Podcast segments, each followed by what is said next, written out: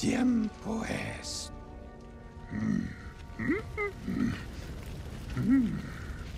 De que tú veas más allá de un montón de viejos libros. Los textos sagrados de los Jedi. Oh, ¿Ya los leíste? Bueno, no. ¿Interesantes? Fueron nunca. Sí, sí, sí. Sabiduría contenían, pero en esa biblioteca no había nada que la joven Rey no posea de por sí.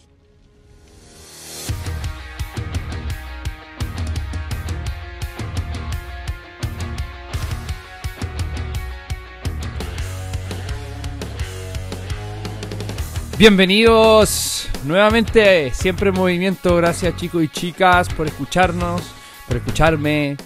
A mí, a los chicos de Movement Solutions, a todos los que hacemos posible todas estas redes de movimiento para cambiar las cosas como están. Espero que les haya gustado el último capítulo de Barefoot y esta nueva idea de hacer temas específicos, eh, en el caso del, pie, ¿cierto? Eh, del barefoot. Eh, vamos a hacer temas específicos también de cadera, vamos a hacer específicos de rodilla, de espalda. Y en este caso no es un tema específico, es bastante general. Vamos a hablar sobre los movimientos de arterofilia. ¿Serán necesarios o no dentro del entrenamiento de rendimiento? Eso es muy importante porque están bastante de moda hace algunos años.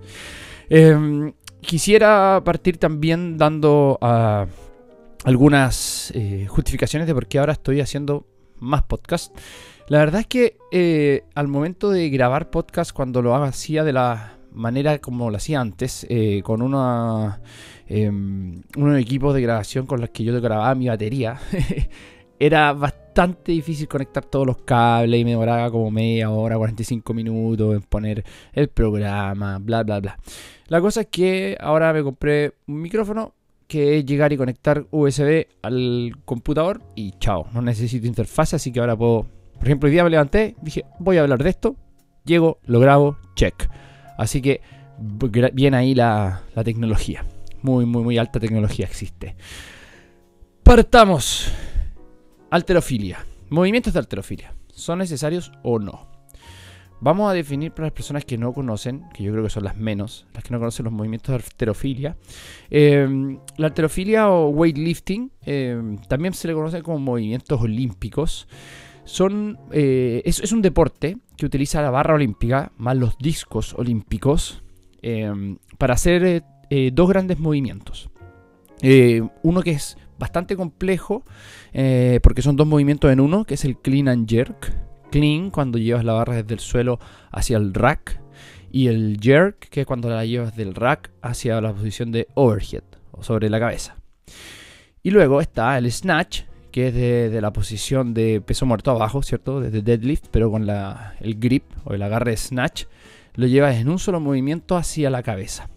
Esos son los tres movimientos, se compite por quien levanta más peso sumando la cantidad de repeticiones y hay un montón de reglas que, eh, siendo súper honesto y sincero, yo no, no manejo a cabalidad. Deben haber muchísimas más, hay categoría de peso, hay, restricciones para movimientos válidos, no válidos y un montón de cosas que uno ve, porque ahora en las Olimpiadas se están viendo que uno no, conoce mucho, porque no soy deportista de eso, ¿ya?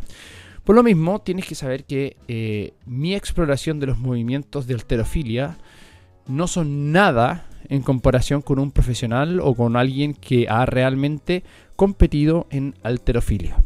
Porque yo soy un generalista del ser humano necesito entender qué herramientas puedo utilizar de distintas cosas para poder meterlas dentro de mi caja de herramientas para crear un sistema y con ese sistema mejorar el rendimiento de las personas.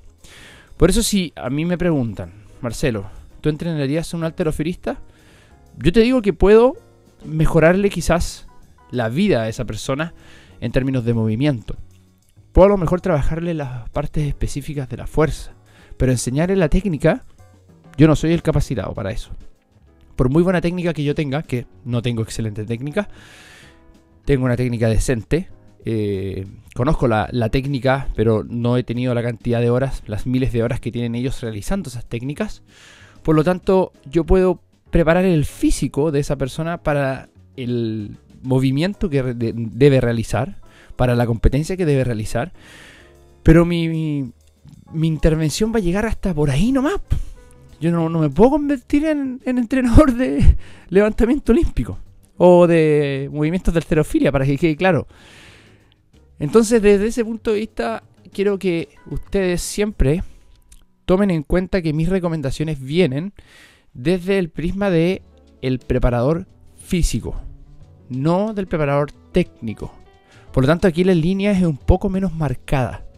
No es como que se ve el blanco y el negro, no, se ve como un gris. Un gris medio raro porque yo estoy parado al centro. Porque estamos ocupando el mismo implemento. La barra, los discos olímpicos. Por eso, eh, te tienes que dar cuenta eh, que la barra proviene del levantamiento olímpico, los discos provienen del levantamiento olímpico y e influenciaron bastante nuestro, nuestra forma de entrenar a las personas para sacarles rendimiento. Entonces, vamos avanzando en el tema. ¿Por qué se incorporan dentro de la preparación física estos, estos movimientos? ¿Por qué se popularizan? Principalmente porque se empezaron a dar cuenta que los que competían en este deporte empezaban a ganar un físico, empezaban a ganar una coordinación, empezaban a ganar una fuerza, una capacidad de producción de fuerza en relación a su, a su masa corporal tremenda. Y las investigaciones salían y salían y se daban cuenta que la fuerza era el denominador común en los atletas que no se lesionaban. Los atletas más fuertes son los que menos se lesionan. Entonces, si tú em, empiezas a pensar lógicamente y dices, ya, perfecto, entonces todos deberíamos hacer movimientos olímpicos porque producen fuerza y velocidad con, con resistencias tremendas, en rangos de movimientos tremendos. Entonces podríamos tomar muchas cosas que nos da el levantamiento olímpico para poder producirlos.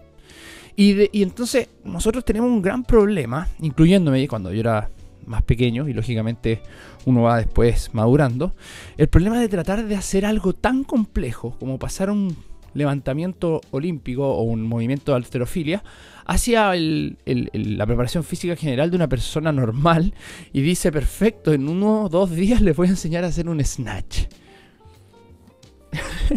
es imposible, bueno, imposible. Siempre va haber algo que mejorar y es muy complejo hacer ese tipo de movimientos. Entonces no nos tenemos que, quedar en lo que hacemos siempre, que es ya voy a, esto se ve bonito, esto se ve sexy, vamos, tirámoslo dentro del entrenamiento. No, no, porque no es tan simple hacer los movimientos olímpicos como, como se ve, e incluso con poco peso.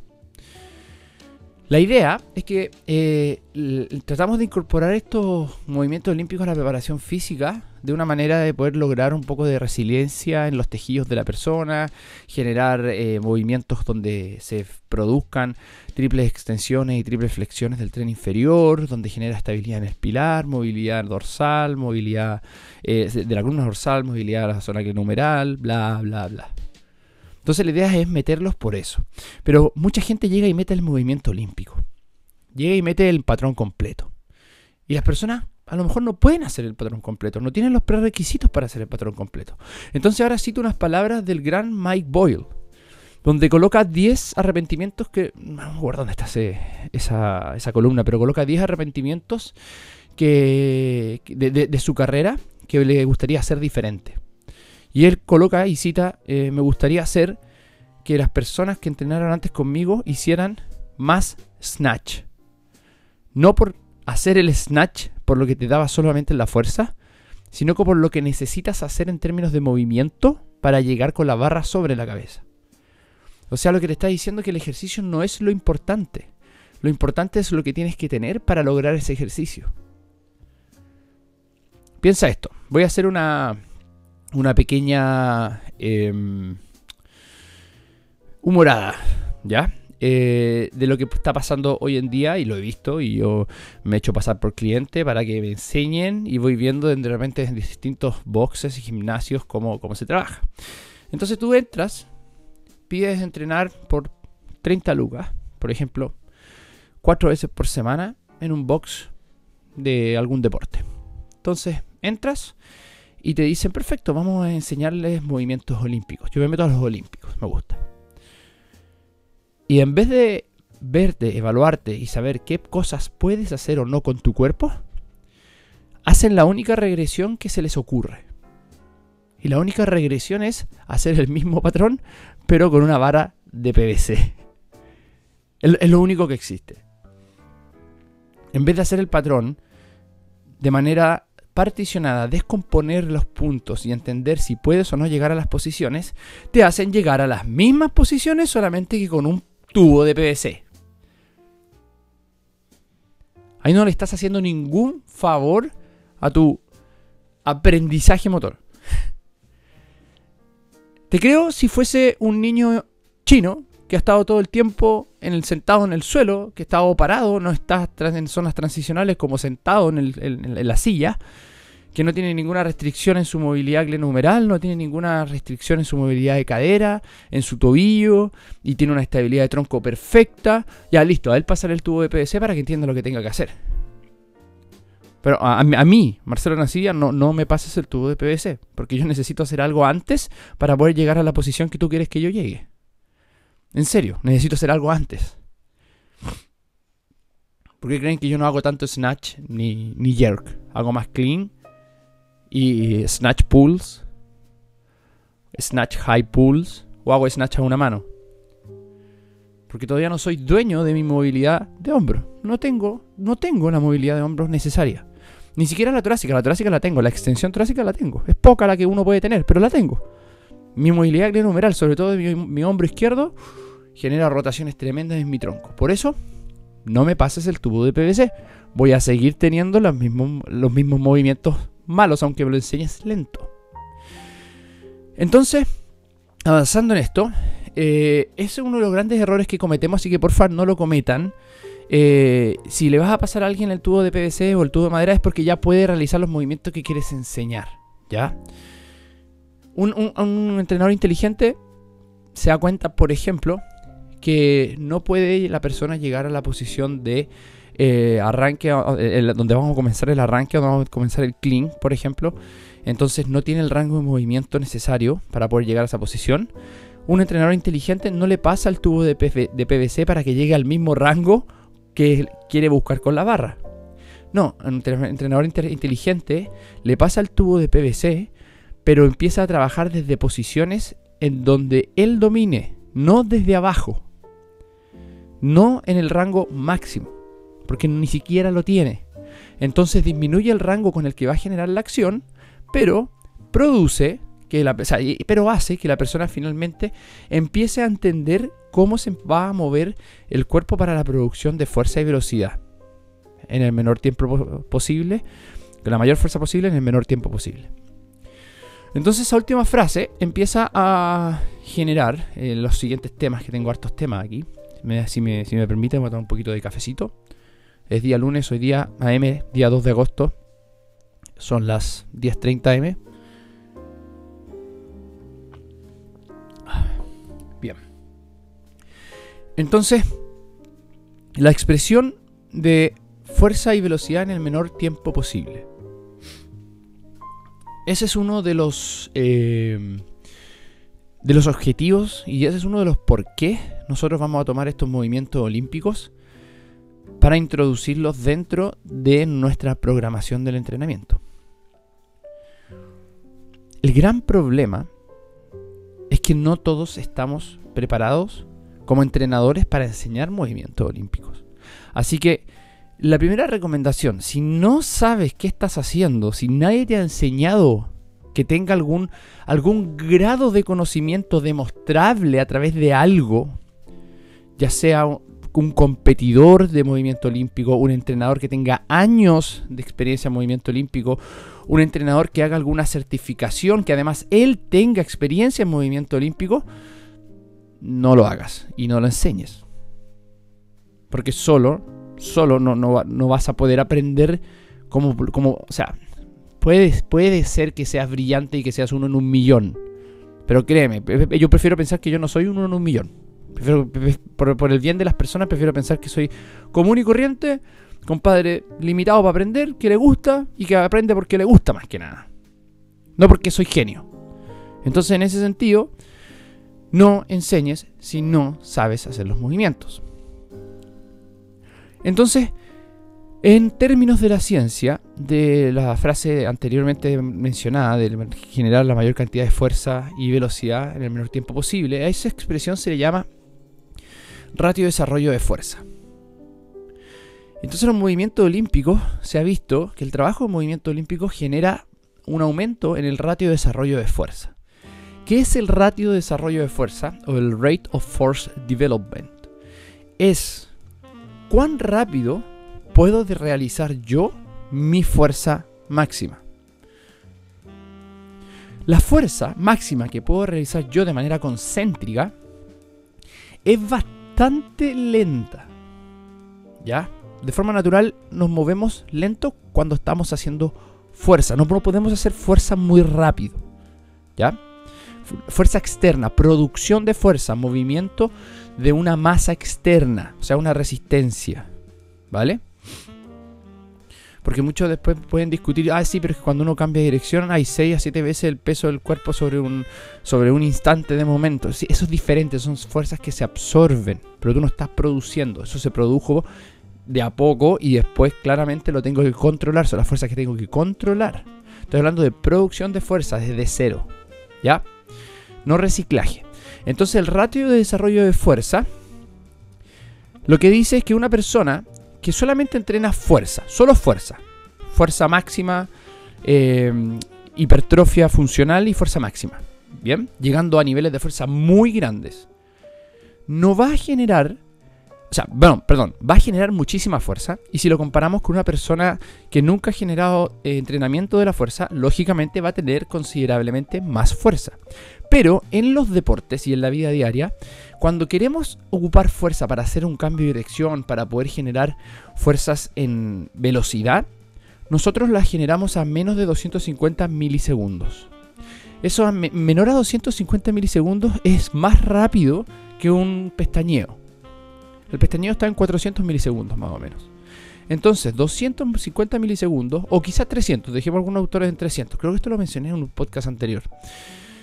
El ratio de desarrollo de fuerza entonces se ve beneficiado con el entrenamiento de eh, alterofilia debido a que las personas, se ha encontrado que las personas que realizan los movimientos olímpicos son capaces de producir la fuerza en mayor, en, menor tiempo. no su fuerza máxima, a lo mejor la fuerza máxima va a ser la misma o incluso menor del que solamente hace fuerza. Fuerza o fuerza funcional o hipertrofia funcional, fuerza máxima, hay muchos sinónimos. Entonces el que entrena movimientos olímpicos genera que a los 250 milisegundos, si tú ves la expresión de fuerza, va a ser mucho mayor. A los 250 milisegundos. ¿Por qué? Porque si no lo hiciera, no puede meterse debajo de la barra. Si no lo hiciera, no puede, no puede levantar la barra. Para que la barra vuele en el aire, necesita acelerarla.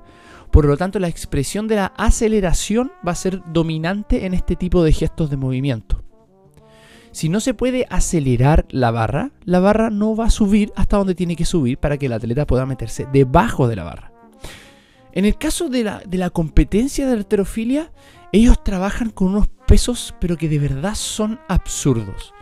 Yo no entiendo cómo pueden llegar a esa cantidad. Son excepcionales esos atletas. Son de verdad no sé, nos maravillamos con las películas Marvel, yo me maravillo mucho más con la realidad.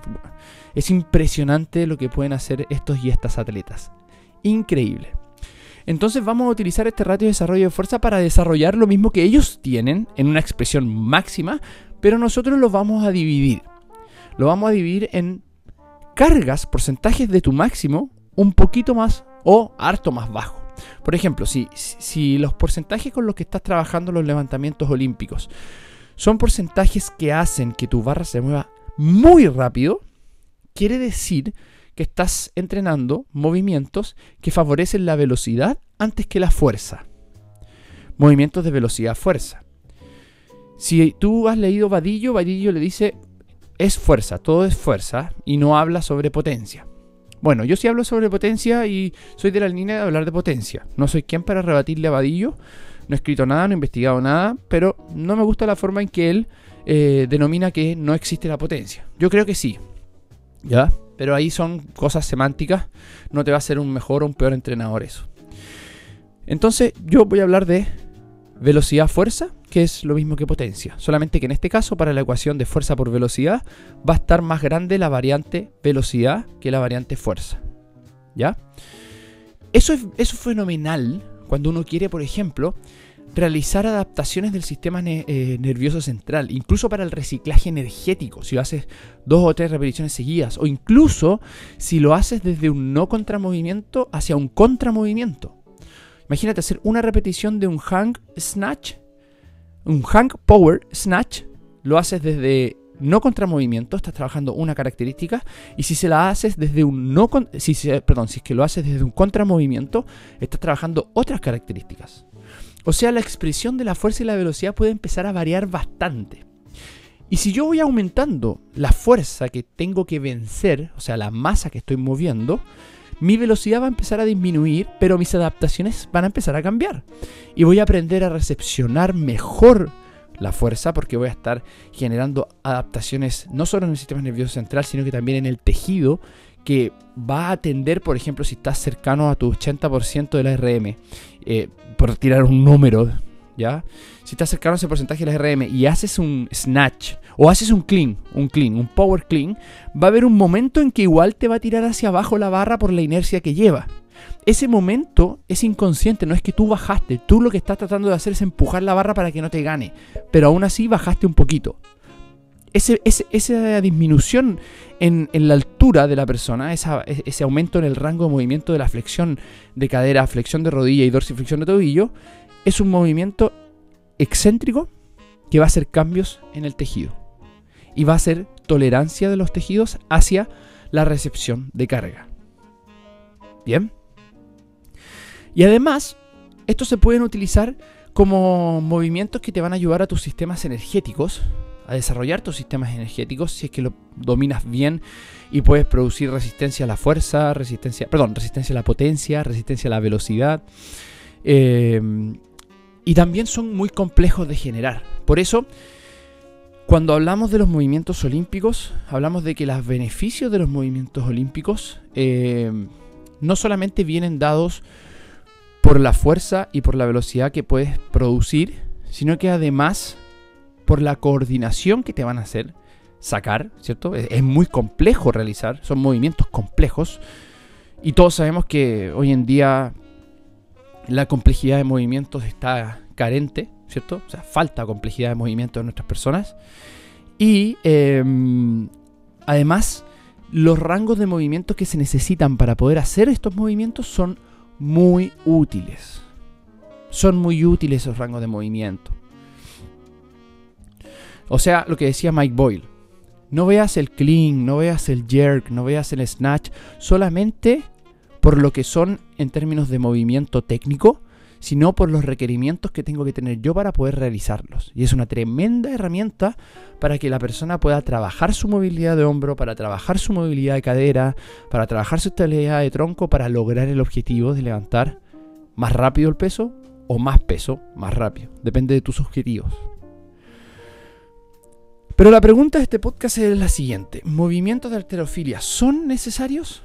Con lo que te acabo de decir, todas estas variables, desarrollo de la fuerza, o sea, ratio de desarrollo de la fuerza, expresión de la fuerza con la velocidad, los sistemas energéticos y la complejidad de los movimientos, todo eso es necesario. Pero ¿es la única herramienta que tengo yo, los movimientos de alterofilia, para realizarlos? No. Absolutamente no. No es la única forma de producir mejor ratio de desarrollo de fuerza, mejor expresión de fuerza y velocidad, mejores sistemas energéticos y mejores movimientos complejos. No, no es lo mejor, no es la panacea. Lo repito, no. Porque hay que cambiar la cultura, como que Mira, si tú no conoces y no sabes hacer los movimientos olímpicos, si fuese absoluta la, sentencia de decir que movimientos de alterofilia son absolutamente necesarios, quiere decir que tú no puedes generar ratio de desarrollo de fuerza con un atleta, expresión de fuerza de velocidad con un atleta, tampoco puedes generar sistemas energéticos con un atleta y tampoco puedes generar movimientos complejos con un atleta. Mentira, sí se puede. Hay personas que por su edad o por su deporte jamás van a llegar a los rangos que necesitan llegar para hacer los movimientos técnicamente perfectos de movimientos de alterofilia. Es imposible que puedan hacerlo. Yo no puedo, soy imposible. No tengo los movimientos necesarios. ni siquiera le llego los talones a un levantador de olímpico. Entonces, ¿qué hacemos? Utilizamos otras herramientas. O llegan las variantes olímpicas. En donde vamos a variar un poco estos movimientos. En donde les recomiendo leer a Franz Bosch. Cómo él puede y pudo transferir todas estas variantes olímpicas a qué? Al atletismo. Cómo a través de estas variantes olímpicas, acortando a lo mejor los rangos de movimiento, haciéndolo más específico hacia el deporte, en ciertos rangos, en, ciertos, en ciertas direcciones, incluso monopodalmente o unilateralmente con las manos, con mancuernas, utilizando variantes de los olímpicos, vamos a crear la posibilidad de producir ratio de desarrollo de fuerza, expresión de fuerza-velocidad, sistema energético y movimientos complejos. Entonces los desglosamos. Como no puedo hacer lo que hacen ellos con la barra completo, no, no puedo, aparte no necesito, perfecto, hago variantes, pero cumplo con los principios. ¿Cuáles son los principios? Buscar posiciones, ángulos, direcciones y velocidades en que la persona pueda aplicar la fuerza para poder generar el desplazamiento de un cuerpo de un punto A a un punto B con el menor costo energético y en el menor tiempo posible. Esos son los principales conceptos que tengo que tener yo al momento de hacer una variante, crear yo una variante, porque hay estas variantes rotacionales de las variantes olímpicas, para producir movimientos en nuestros atletas. Y son movimientos complejos. Entonces no nos quedemos solo con eso, porque no son ultra necesarios. Lo que es necesario es generar un mejor desarrollo, un ratio de desarrollo de fuerza. Lo que es absolutamente necesario es generar mejor expresión de fuerza y velocidad. Lo que es absolutamente necesario es tener sistemas energéticos correctos. Y lo que es absolutamente necesario es generar movimientos complejos. ¿A través de qué es la diferencia? Si puedes tener la opción que tuve yo de tener un profesor de alterofilia que me, enseñó los movimientos y todavía me sigue enseñando algunos movimientos y algunas variables me sigue corrigiendo, hermoso. Porque a través de eso después puedes sacar varias variantes. Si no, puedes aplicar los principios a diferentes implementos para generar lo mismo. ¿Qué otros implementos existen para generar lo mismo? Mancuernas, la barra en el landmine, las kettlebells. A eso agrégale un elástico. Siempre tiene que tener un elástico si es funcional. Y sobre un bosu. No, eso es mentira. No, eso es mentira. No, no. Borran eso. Voy a borrar eso del podcast. Eso lo borro. No, no, me da lata borrar eso. Está bien que quede así. Ahora, ¿qué practicabilidad tienen los movimientos de alterofilia puros? Como se ven en las Olimpiadas. ¿Qué practicabilidad tienen? Para nosotros, entrenadores y preparadores físicos de seres humanos que se van a desarrollar en una vida diaria, en un deporte, en algún movimiento natural, tienen poca practicabilidad. O tú, a ver, dime, la verdad, porque muchos hacen la, asociación con levantar un saco, por ejemplo.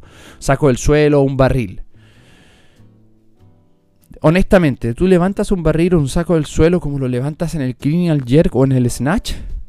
No es igual no es igual. Por lo tanto, la practicabilidad es poca. Mira, te voy a dar un concepto de practicabilidad para que entiendan lo que estoy hablando.